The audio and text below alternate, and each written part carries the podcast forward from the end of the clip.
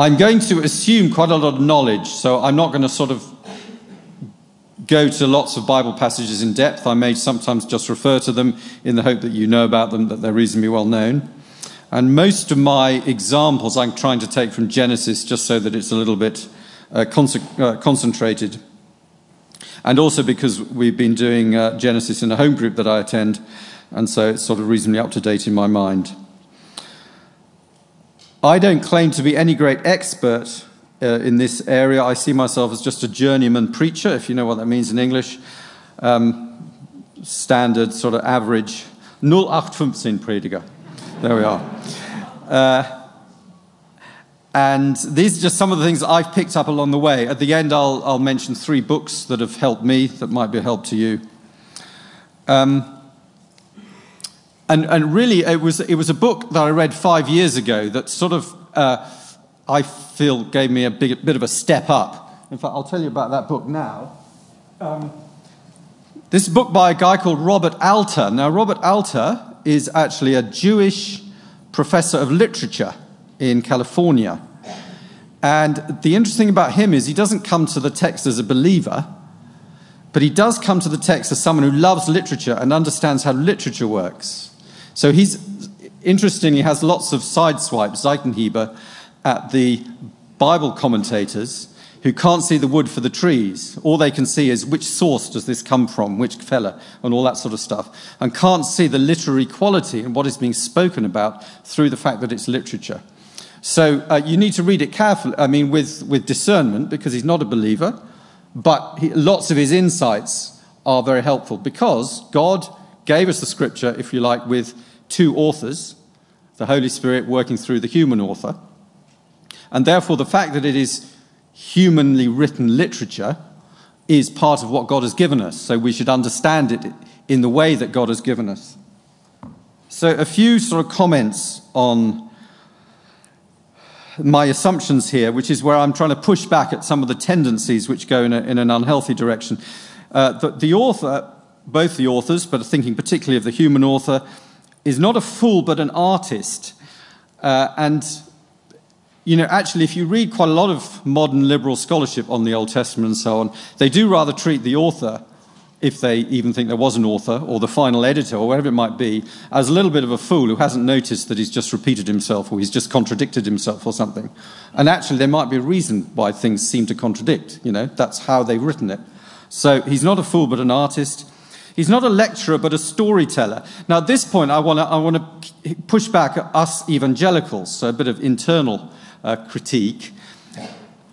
Our danger can be, I think, that when we come to an Old Testament narrative, we want to pick out three doctrinal points that all tell us something a little bit about Jesus, and we scrape them off the surface.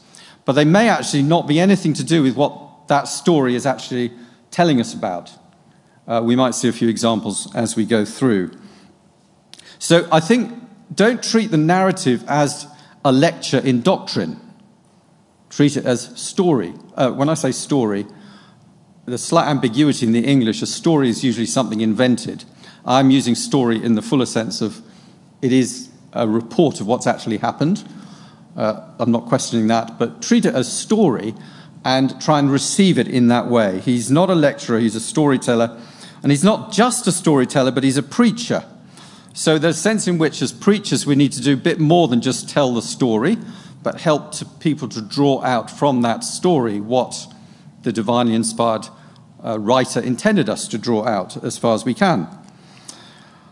So, on the readers, but actually hearers is probably a better word. And I think it's good to remember that, as I understand it, these narratives were written to be read aloud more than to be read. And that is a slight difference you hear things differently. Uh, you act them out a bit more when you read them out, and so on. So have that in mind. Uh, we are meant to understand. This is Revelation. So, um, uh, uh, uh, you shouldn't need to say this, but actually, someone did tell me that in some evangelical churches there are people who, who don't really believe that the Old Testament tells us about Jesus. So let's just be really clear about that uh, Romans 15, verse 4 whatever was written in former days was written for our instruction, that through endurance and through the encouragement of the scriptures, we might have hope. And I could also have used the verse at the end of Luke's Gospel where Jesus says, Haven't you understood the scriptures talking about me?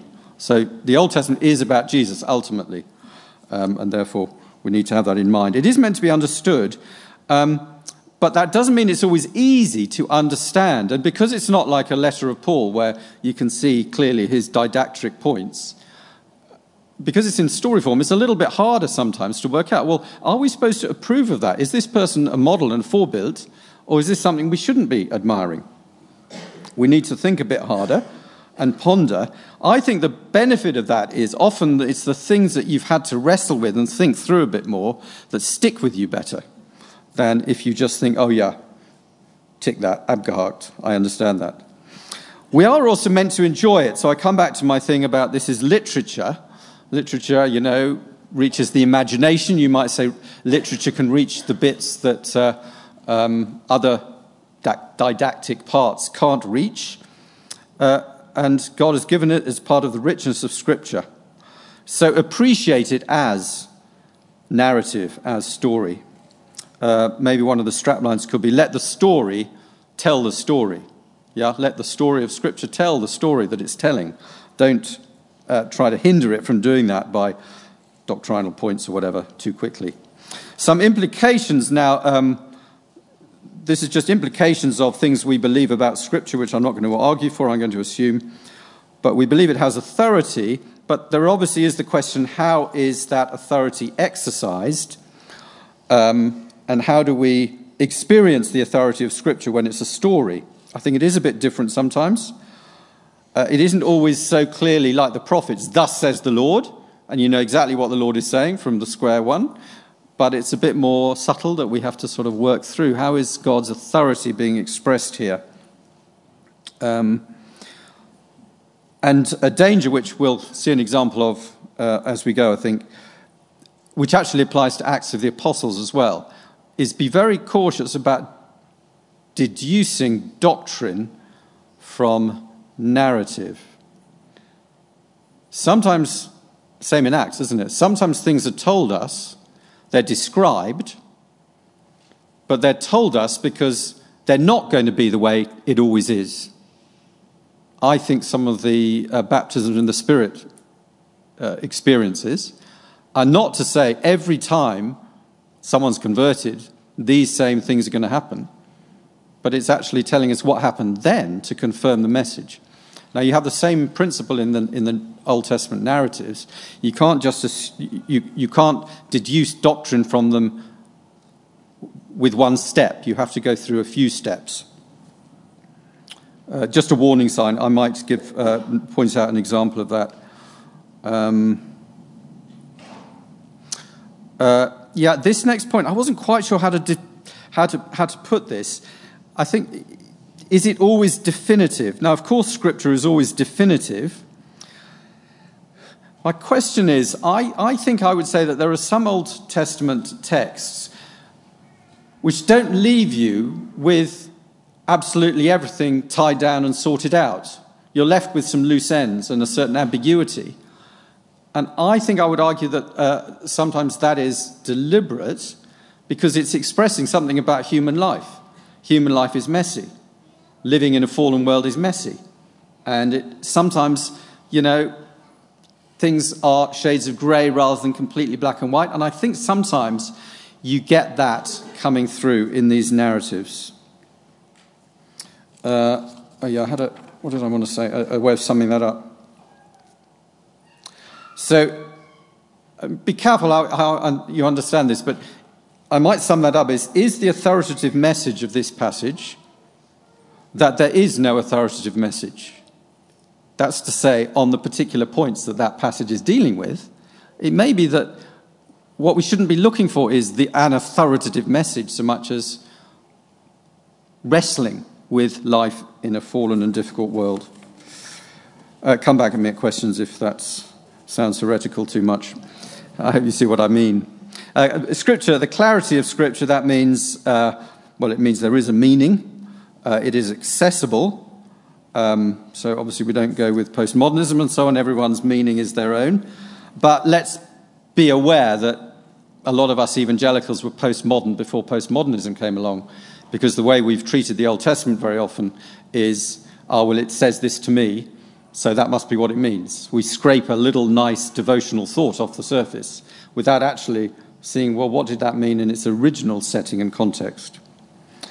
Um, analogy of Scripture, sorry, that's a slightly pretentious way of putting it. It's really just a way of saying Scripture interprets itself. So, one of the really important things to do with narrative is understanding it in the light of the whole of Scripture, immediate context, other bits of the Old Testament, New Testament, and so on. Um,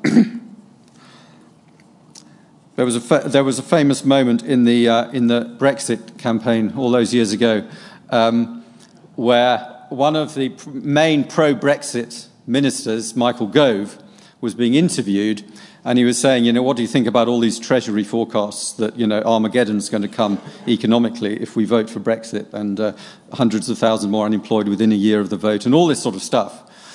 And he famously said, I think the British people have had enough of experts.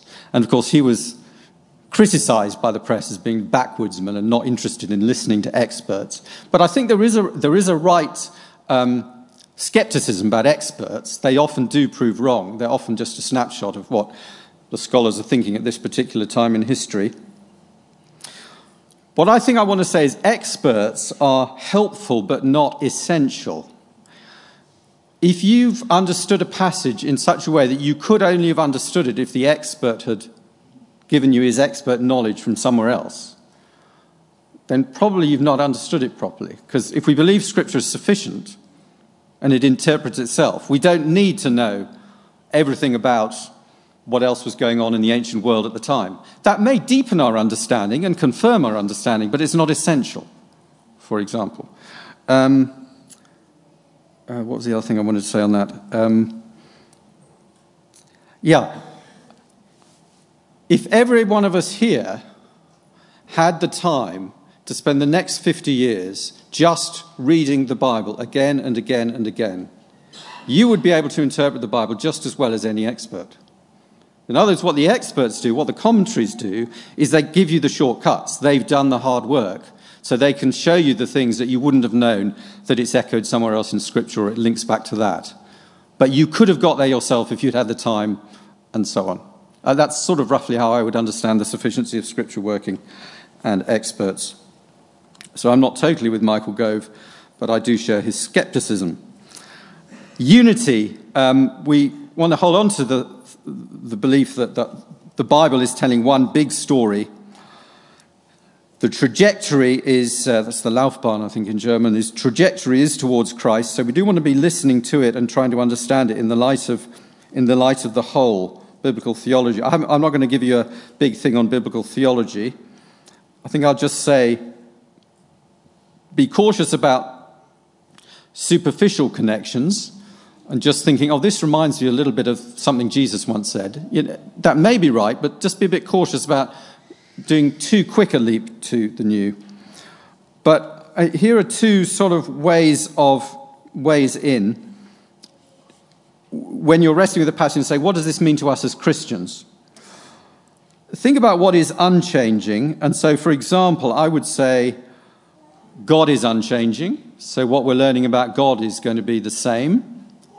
We may need to put that through the filter of we may know even more about that aspect of God through Jesus Christ's revelation. Uh, the means of salvation is essentially the same. Well, we all know that the Passover is actually the same means of salvation, looking ahead to the cross. Uh, but take Noah, for example. Have you ever thought of this? Noah isn't spared the judgment. Noah goes through the judgment. He experiences the flood. But he goes through the judgment in safety because he's in the ark that God has provided. And then you come to the New Testament, and actually, we believers are not spared judgment. We too will pass through judgment, but we pass through judgment safely in the ark that is Jesus Christ. So, something about the shape of salvation and how God goes about rescuing us is going to be uh, similar, and that's something to watch out for. And of course, human beings are the same, essentially. And that's one of the great things about narrative, isn't it? You, you read of these characters and you think, yeah, that's totally believable. That's what people are like, completely mixed up. Great hero of the faith one day, complete failure the next. That is very human, and we're still the same.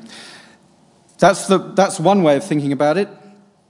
Quad promise is uh, something I got from Dale Ralph Davis, whose book I'll mention later. Um, and he has, uh, from Genesis 12, which most people would see as one of the key texts where these uh, promises are made to Abraham you'll be a blessing, uh, I will look after you, I'll be with you, and so on. And he has four P's to help you to have that framework in mind. It's about a people, the seed of Abraham uh, is promised. About God's presence, I will be with you and will bless you. It's about a program, God blessing all the nations through the seed of Abraham. And it's about a place, God is going to provide them with a place where he can work amongst them. So if you didn't get that, people, presence, program, place. Now we're trying to get on a bit more practical now. Sorry if that's been a bit the- theoretical and sort of um, warming up. These are some tips that help me, and there's also lots more I could say, so I'm very happy to have, uh, not, not, in question time, but if you come to me afterwards and say you didn't mention this, do feel free to do that because uh, that, that'll be a blessing to the people next time I give a talk like this. Be on the lookout for um, the emphases, the different emphases of, um, of the author. So you might be asking the question what is on his mind and heart? As I read this story, one of the things that just sort of hit me is yeah, he's really concerned about that, isn't he? Um, I can't remember what this example is, but I'm going to turn to Genesis, the end of Genesis 16. Oh, yes. The end of Genesis 16 and the first verse of chapter 17. In uh, chapter 16, we've heard about Abraham going to Sarah's maid to produce a child to fulfill the promise, but that was his way of fulfilling the promise, not God's. Uh, it just says at the end of the end of that chapter, Abram or Abraham was 86 years old when Hagar bore Ishmael to Abraham. Now I don't know, you don't know whether in those days they did just live much longer and no one was particularly surprised by that, or maybe the writer is a little bit drawing attention to something surprising. But the next verse, when Abraham was 99 years old, the Lord appeared to Abraham. Blah blah blah blah blah. So I just think that, that the little hint there that the writer is drawing our attention that, look, it took an awfully long time for God's promise to Abraham to be fulfilled. And you might say, well, that's one of his emphases, that's one of his concerns. One little example there. Um, so try and, try and discern as you're reading what are the emphases, but also be alert to the surprises, the things that you didn't expect or that you wouldn't have written that way. Sometimes that's a bit difficult because we know the stories so well that we're used to them being a bit odd. but try and imagine you're reading it or hearing it for the first time. Say, well, what is perhaps a little surprising? Um, the book of Ruth. Um, Ruth is a Moabitess. The heroine of this Jewish tale is from one of the tribes that most hated and was most at enmity with the Jews, or the people of Israel as they were then known. So that's a bit of a surprise, isn't it? We're used to it, but that's a bit of a surprise. And that's worth thinking about. So that could be quite significant what the author's trying to show us here. You know? God is at work in others and drawing people to his people to find salvation. Uh, and you find that the end of Ruth ends with a family tree, but it isn't. The family tree extends backwards and forwards from Ruth herself, and I won't go into it now, but it's worth looking at and seeing that it actually goes back to um, the produce, the seed of a man who went to a prostitute who turned out to be a relative. It's all very messy. That's right at the end of the book. That's a bit of a surprise, perhaps. You might want to think about that. Um, so, surprise about what happens, but also how the writer tells us about it. And then, position. Um, in two senses. One is the position on the big timeline of Scripture. Where, where is this happening? Um, again, take the book of Ruth. I think it actually begins. Um, does it begin with these words during the days of the judges? Um, at any rate, you need to know a little bit about the situation in Judges to get the point uh, as, uh, fully clear. In the, in the days when the judges ruled, is how Ruth begins. Now, if you've read the book of Judges, is one of those very ambiguous books. Le- it leaves you really wondering, you know, are these heroes or are they disasters? Or how, what is going on here? Uh, who are we supposed to imitate and who are we not supposed to imitate? And actually, we're told towards the end why that is. There was no king in Israel. Everyone did what was right in his own eyes. That's, what, that's where you end up moral chaos. And in the last few chapters, there's virtually no mention of God except for that quotation I've just given you. They are in complete moral, spiritual breakdown. And then comes the book of Ruth. And what happens? A complete pagan actually comes to worship the God of Israel. And through that pagan worshipping the God of Israel and marrying an Israelite and him being godly to take her and so on, the seed of Abraham is preserved so that it goes through the lines to Jesus. So that might be an encouragement to you. That might be a sermon in itself from the first sentence of the book of Ruth. Or perhaps you'd have to come back to it at the end of the book. At the darkest time when it seems that God is absent and no one is interested in God and every, everyone is doing what is right in their own eyes, the West today, God hasn't given up. And God may be working in the most unexpected places to bring about a renewal, which then does happen uh, under Samuel. We'll come to him in a minute. So, the position on the timeline, but also the position on the big timeline of Scripture, that possibly is an example of my second one, actually. It's an example of both. The, um, the position of each passage within the context. Sometimes the writer, for example, has clearly changed the chronology so that what happens in chapter 25 has actually happened before chapter 24. Uh, and where you spot that, then that's significant because he's, he's not doing that because he's lying about the chronology. It's because he's got another interest, which is theological, and his point will be clearer from putting that, that bit of the story in that particular place. Maybe he's sandwiching it so you can show you a contrast, or the position is uh, significant. So be on the lookout for those things. Now, pay attention to this is more detailed, uh, some of the characteristics. Oh, yeah, I have a little illustration here. Uh, do any of our Russian friends know who Pobyedonoscev was? Кто это? No, кто есть Pobyedonoscev? He was a prime minister of Russia under the last Tsar.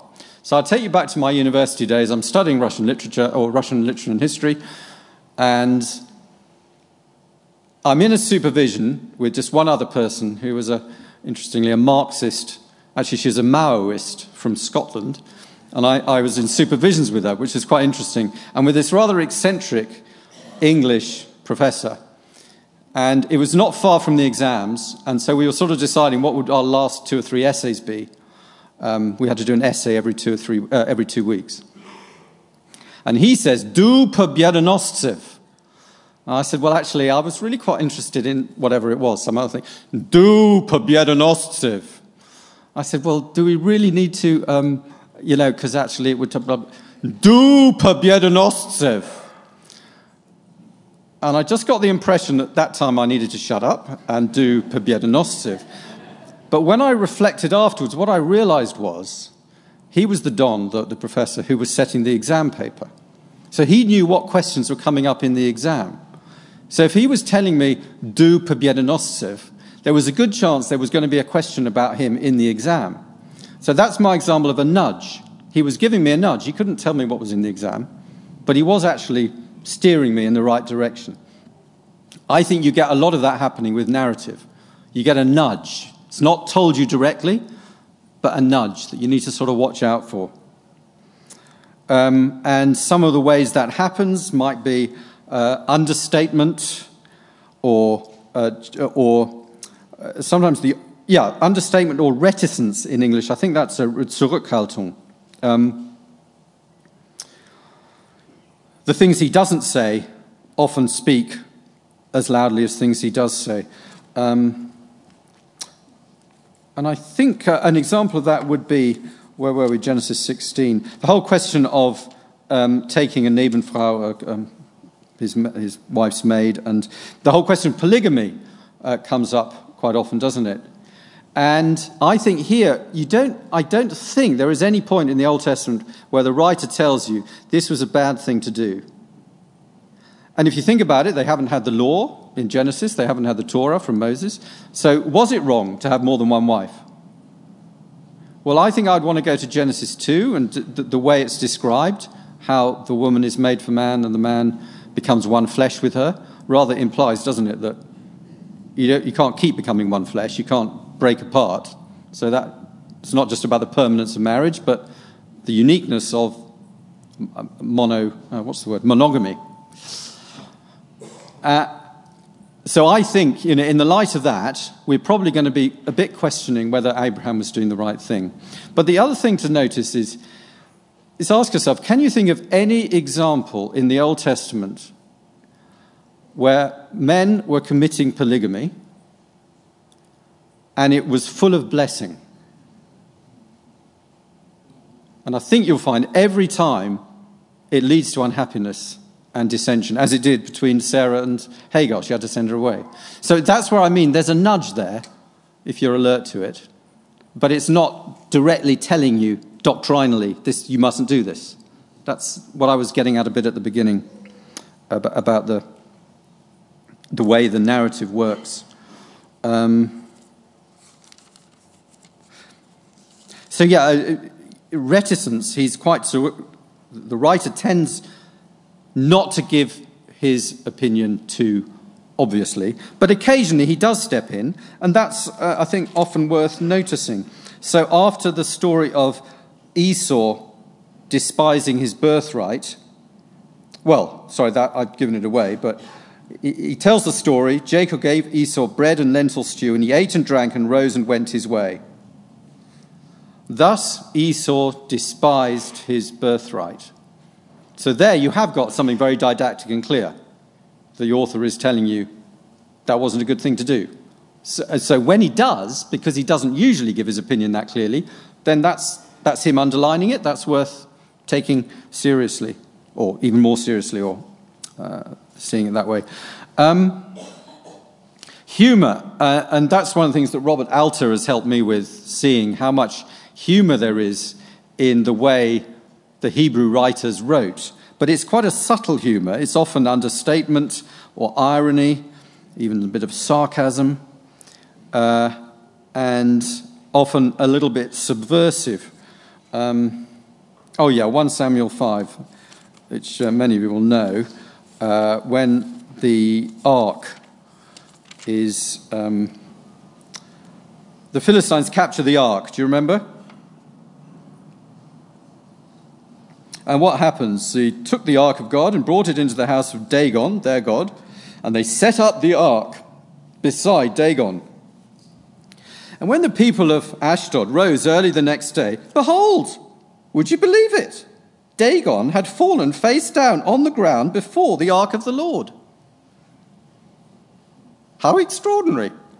Their God fell on his face before the God of Israel. Do you see? There's humor in that, isn't there? There's sarcasm and irony, all sorts of things like that. And it goes on. When they arose early on the next morning, behold, Dagon had fallen face down on the ground before the ark of the Lord a second time. And the head of Dagon and both his hands were lying cut off on the threshold. Only the trunk of Dagon was left to him.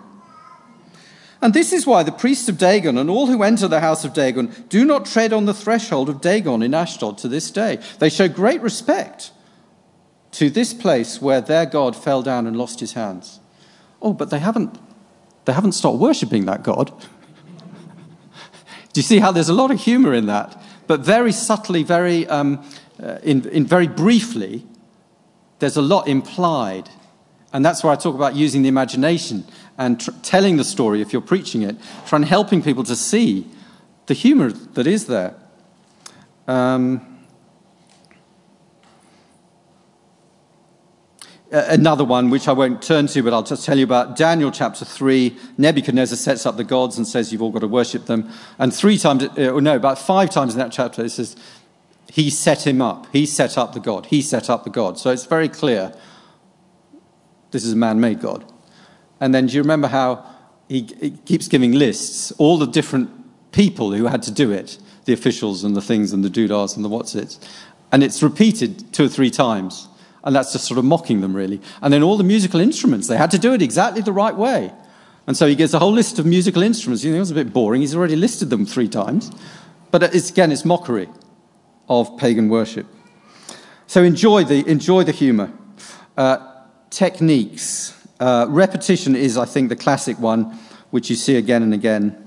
Um, uh, the way I sometimes think of it is they didn't have computers, so when they were writing, they couldn't do bold or underline or italic or inverted commas and all those things. So what they had was repetition is often their Rippenstoss, their nudge.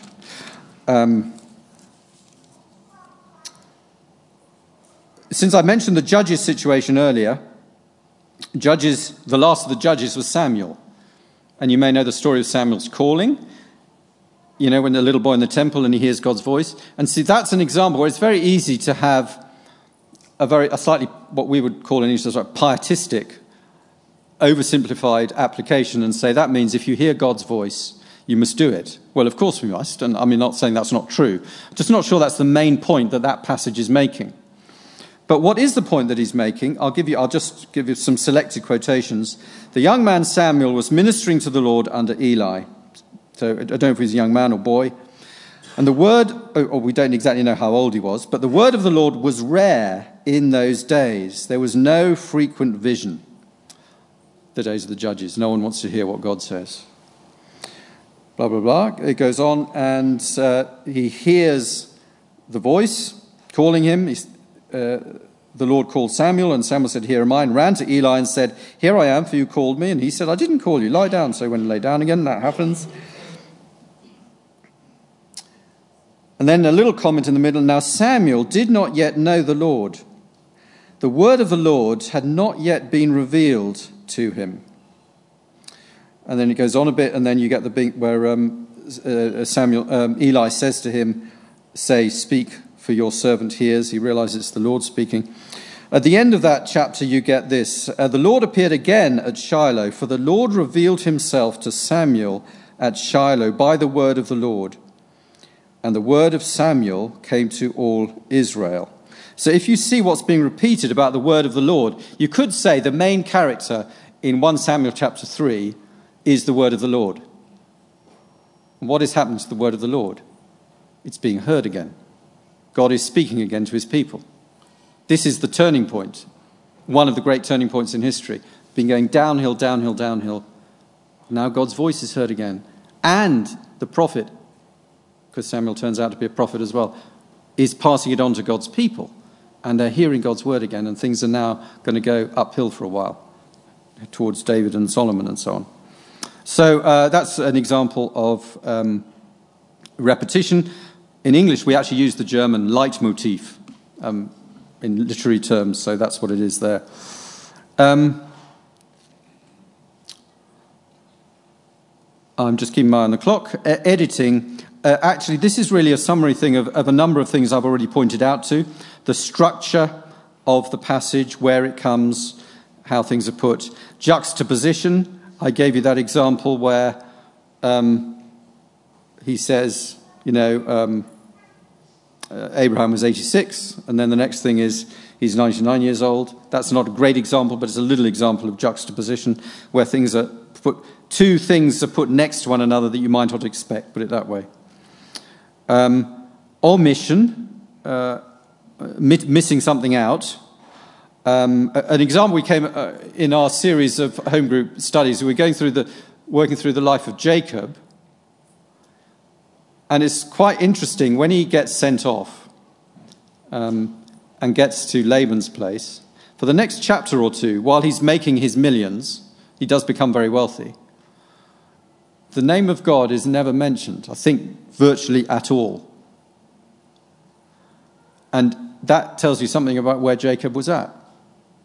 God wasn't part of his life, wasn't interested. He was a man on the make who was going to do it all himself. And then do you remember, as he then had to leave and head back, he has these painful experiences, including wrestling with God.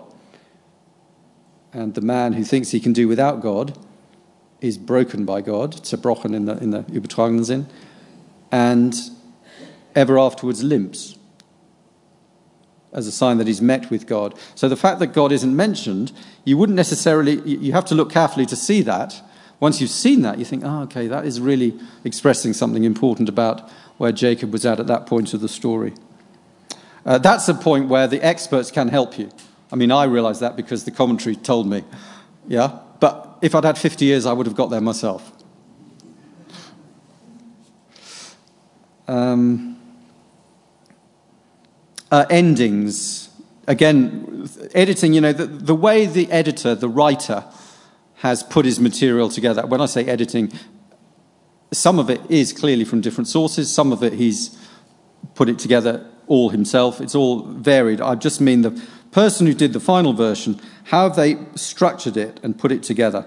The endings, Ezra Nehemiah, you probably know the famous endings. You know, this is the great hope. They've come back from exile. Do you remember all the wonderful promises that were made about what's going to happen when they come back from exile? New golden age is going to be like a new Exodus. They come back and worship's going to be renewed and everything is going to be absolutely marvelous, even better than in Solomon's day.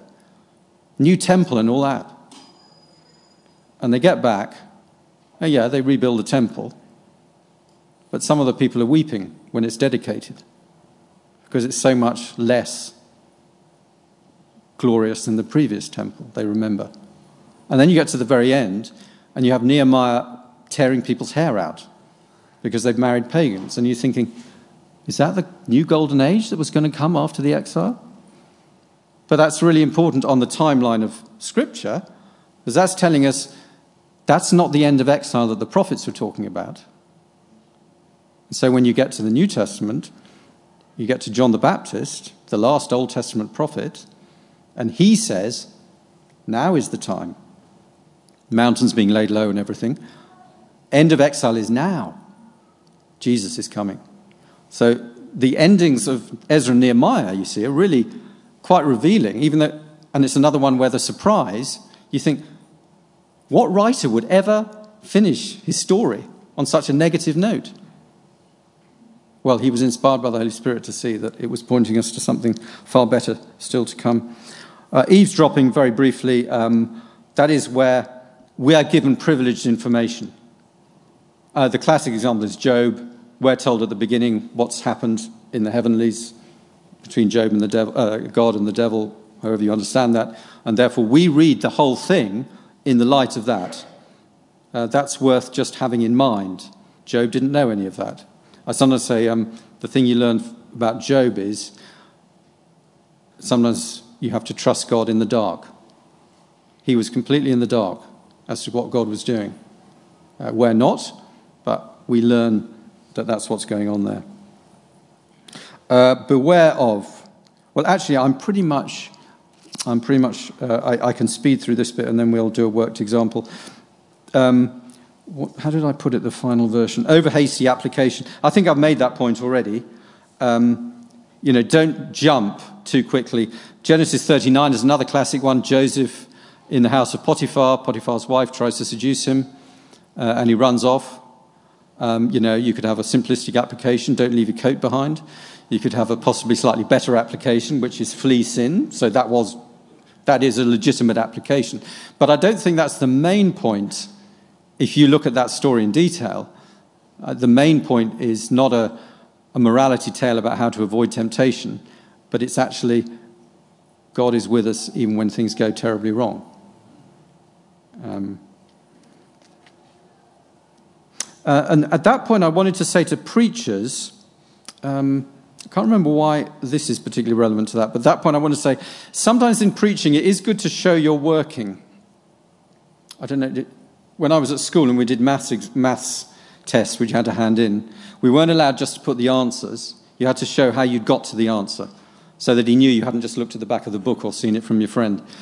Show, show you're working. How did you get from there to the answer? So I think sometimes preachers, we don't want to bore people with lots of theological, technical knowledge.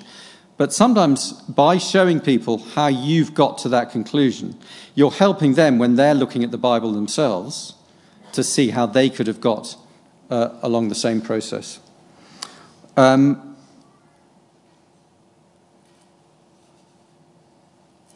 overestimating the challenge I, I, think by that I just mean don't be scared by the fact that it is, has particular challenges preaching narrative, like I say, because it's not always so clear and put on your plate for you. You have to think about it more. I want to argue that with common sense and the Bible, that is, knowing the Bible better and better and better and better, and practice, and obviously the Holy Spirit, um, all of us can understand these, these stories, uh, these narratives, as they're meant to be understood. So don't be, uh, don't be scared by the challenge. Don't overestimate it. On the other hand, don't underestimate the process that I do think there is a long process. I mean, lifelong, where you're um, understanding it better and better as you know the whole of Scripture better. So, you know, there are passages which I preached on 10 years ago, and when I read my old sermon, I think, oh, how superficial you know, because I've understood God's word as a whole much better. When I go back to that bit of God's word, I see it in greater depth. So there is a challenge there, there is a process that we all need to be in.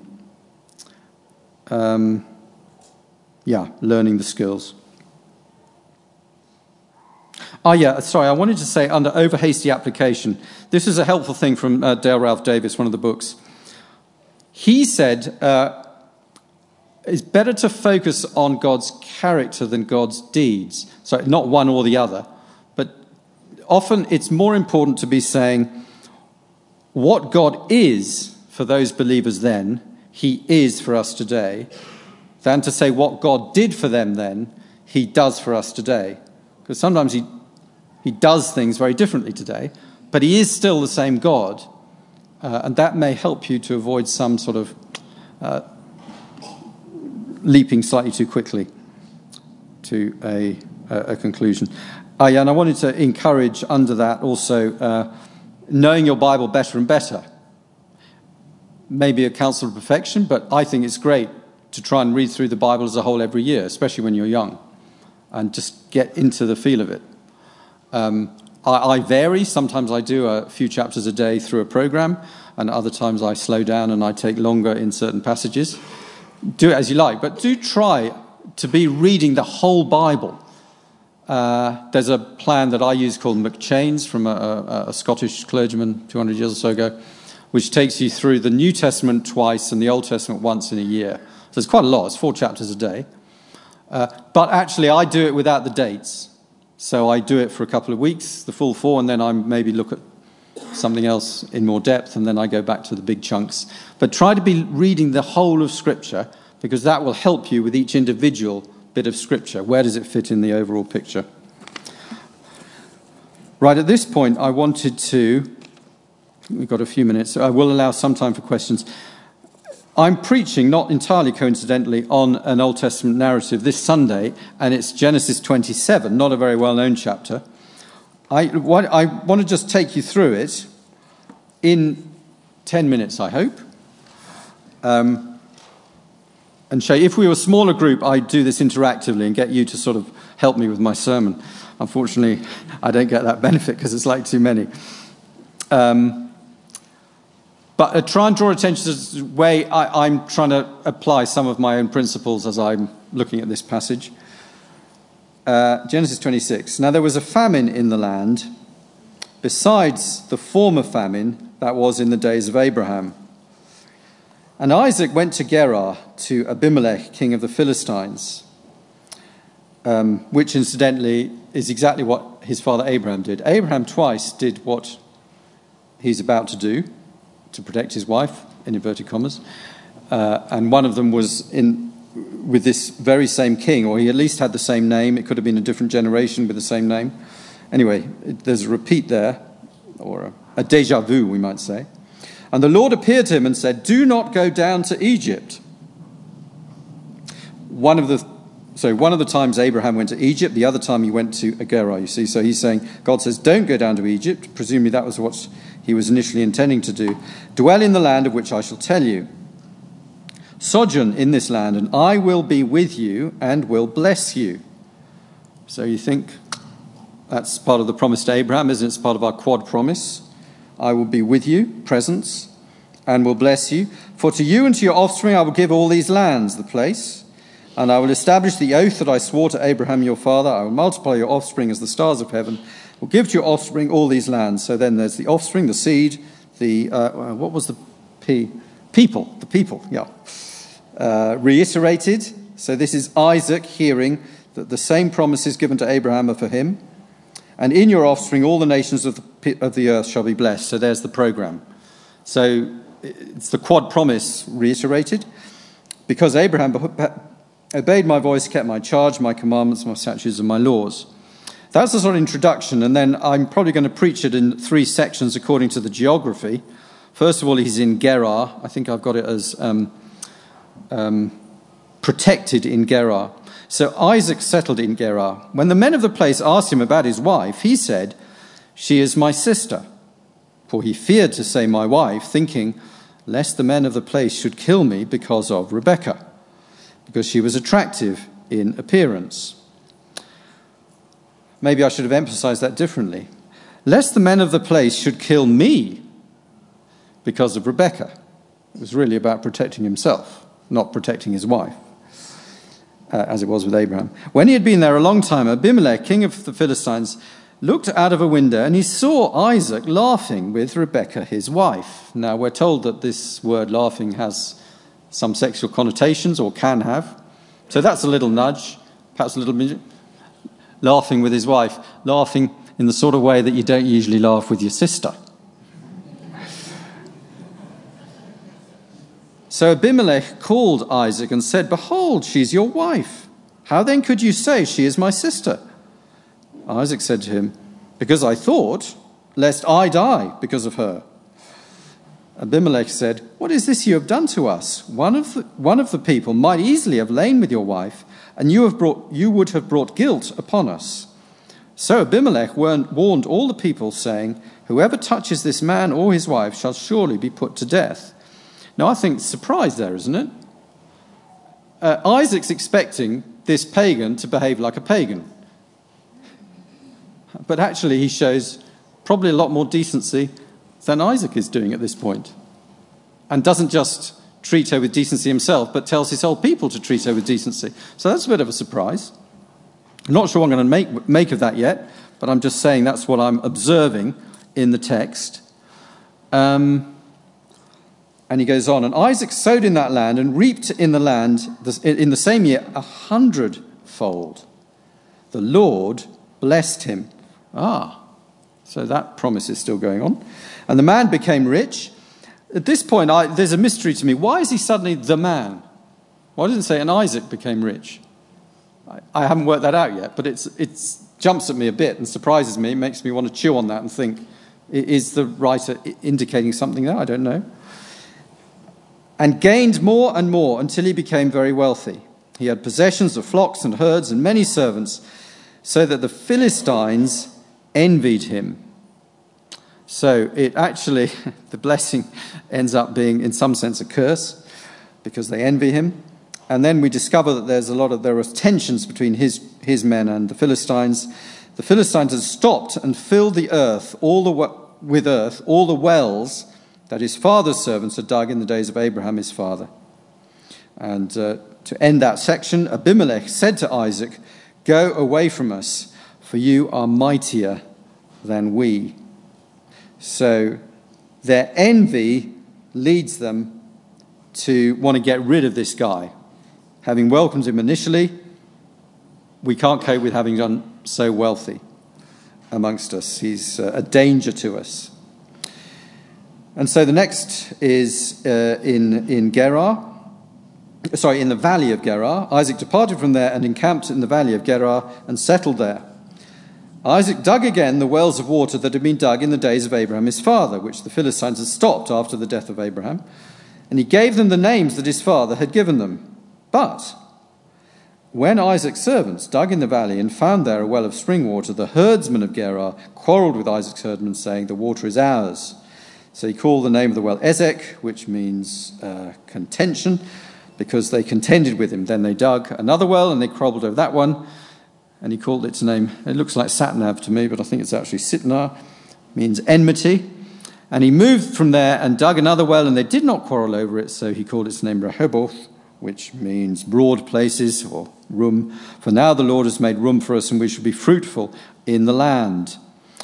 And the question I'm left with there is is he showing wisdom or weakness? It's a difficult thing with the story, isn't it? You can't really be sure. And, and maybe it's both, and maybe it's neither. Maybe that isn't the point that's being made, but it's a question that comes up. Is that what he should have been doing, or should he have been fighting back and standing firm? As it turns out, it proves to be probably a wise thing to do because it turns out all right in the end. Um, verse 23 uh, From there he went up to Beersheba, so now back in the land of Canaan, actually. And the Lord appeared to him the same night and said, I am the God of your father, Abraham your father. Fear not, for I am with you and will bless you. That's come up, blessings come up the third time now. I am with you the second time and multiply your offspring for my servant Abraham's sake. So again, the promises are God is making sure that in spite of the enmity of the Philistines, the promises are still being kept. So he built an altar there, called upon the name of the Lord, and pitched his tent there, and there Isaac's servants dug a well. So he responds to God. When Abimelech went to him from Gerar with Ahuzath, his advisor, and Phicol, the commander of his army, interestingly, the same two people who'd met with Abraham, so possibly it is the same king. Isaac said to them, Why have you come to me, seeing that you hate me and have sent me away from you? That's quite a strong language, isn't it? But possibly the surprise begins with verse 26, when Abimelech went to him, and you're thinking, Abimelech's got rid of him. Why would Abimelech want to come back to him? The last thing he wanted was anything to do with Isaac. Isaac says, Why uh, have you come to me since you hate me? And here's the answer. They said, We see plainly that the Lord has been with you. So he sees the promise made to Abraham, reiterated to Isaac, being fulfilled. I am with you and will bless you. Yes, it led to envy, but it also seems to lead to fear. They don't want to be on the wrong side of this God who's looking after his people really quite well. So we said, Let there be a sworn pact between us, between you and us. Let us make a covenant with you that you will do us no harm, just as we have not touched you and have done to you nothing but good and have sent you away in peace. Say that again. We've done nothing to harm you? We sent you away in peace? They kicked him out. so, you know, there's humour there, isn't there? You know, he's obviously putting a, putting a good face on it, an optimistic gloss on it. And then ends by saying, You are now the blessed of the Lord. So that's where the blessing idea comes up the third time. So you've got the repetition where it started with, I will be with you and will bless you. You've had those, that as a leitmotif running through the chapter, and even the pagans have noticed. Um, and so they, they, make the, uh, they make the deal. I won't uh, finish it off. I just hope that gives you an idea what am I going to draw from that? I'm still working on that a bit. Uh, one uh, commentator points out the, the chronic weakness of God's chosen material. So that's thinking about the fact that he passes off his sister as uh, his wife as his sister, that he's a scaredy cat. That of the chronic weakness of God's chosen material. They're not always the great heroes we might expect them to be. Um, the way I did when I once preached on it before, I described Isaac as Mr. Average. I think that's fair. He only gets one chapter, this chapter, all to himself. Previously, it's about Abraham, and after it, it's about Jacob and Isaac. And that obviously, Jacob gets a lot of airtime. Just one chapter on Isaac. And there's nothing very impressive about him. Even the fact that he got a good harvest was because God blessed him. So I think it's fair to say, you know, we've got a Mr. Average here. But isn't that encouraging, people of God? Most of you are Mr. or Miss Average. And God will still be with you, and God will still bless you, and God can still use you even if you make mistakes. That may be one of my applications, um, which is playing the thing about same humanity. I think that you know the things that don't change, human beings don't change. That helps us to see well, yeah, we're not that different from Isaac, are we? That sort of thing. Um, and here's another, uh, I thought, good summary, again, not my origin, origin from Dale Ralph Davis. The Lord gives his full promise even to his ordinary servants. Again, people of God, you may feel very ordinary, but you have the fullness of God's promise and commitment to you. Amen. Should we pause there and take questions? Ten minutes, I think, if we need them.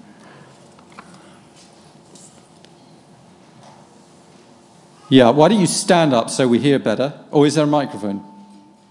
Is there anyone with a microphone? Oh, sorry, that guy was. No, no. Seniority first. Seniority first. And then you're, you're number two. Yeah. Go ahead. Yeah. Ah, uh, yeah. Um, I'll give you all, all three of them, shall I, since you've asked. The, the, the book by Robert Alter is The Art of Biblical Narrative. Now, I probably would say that's not for everyone that's probably more for the preachers who are really trying to get into the nitty gritty of it. But it gives you really good insights, and at times it's nice to hear the sideswipe against the liberal theologians. Uh, but at times you think, well, he hasn't understood that because he doesn't believe it's inspired by God. Uh, in a way, you'd say he believes it's inspired in a human sense, but not inspired by God. But really helpful. Um, and Robert Alter also, and this is just finished uh, in, the, in this year, I think, he has done a translation of the whole Old Testament by, of his own, uh, where he gives you his translation, which is reason, reasonably literal, but also is trying to express the Feinheiten, the, the, the niceties of the literary skills. And then at the bottom, he has a lot of notes explaining why did he translate it that way. I think actually lots of Christians could benefit from that uh, and the notes. Uh, it's quite expensive, but it is quite um, interesting. I, I actually did uh, um, some quiet times uh, going through the Psalms just with Alter's translation. Uh, really helped me uh, seeing some things. Uh, now, the two other books, I mentioned this several times. Dale Ralph Davis, an American preacher. The Word Became Fresh how to preach from Old Testament narrative texts. I'm a bit reluctant to ask you to encourage you to buy this because you'll see where I got all my illustrations and material from, but uh, he is very helpful. Uh, and this one, which is also in German now, Dig Deeper, Tiefer Graben, it's on the bookstall here, um, is really simple. Anyone can understand it, very straightforward. Um, it's a bit more than just about Old Testament narrative, but it's a tool to help you understand the Bible.